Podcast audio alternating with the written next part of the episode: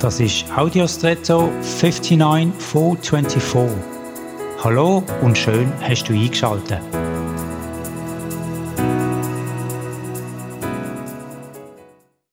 Beim Velo müssen von Zeit zu Zeit die Räder mit Luft gefüllt werden. Dazu wird das Ventil aufgeschraubt und mit Überdruck Luft in den Schlauch hineindruckt.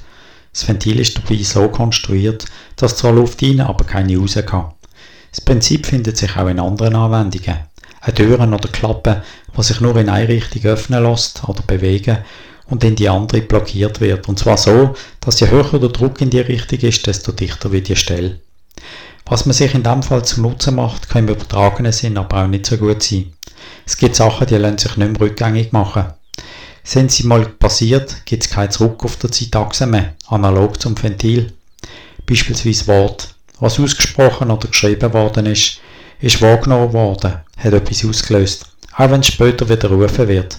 Darum, gerade in hitzigen Situationen, ist eine bewusste Wortwahl umso wichtiger. Und jetzt wünsche ich dir einen außergewöhnlichen Tag.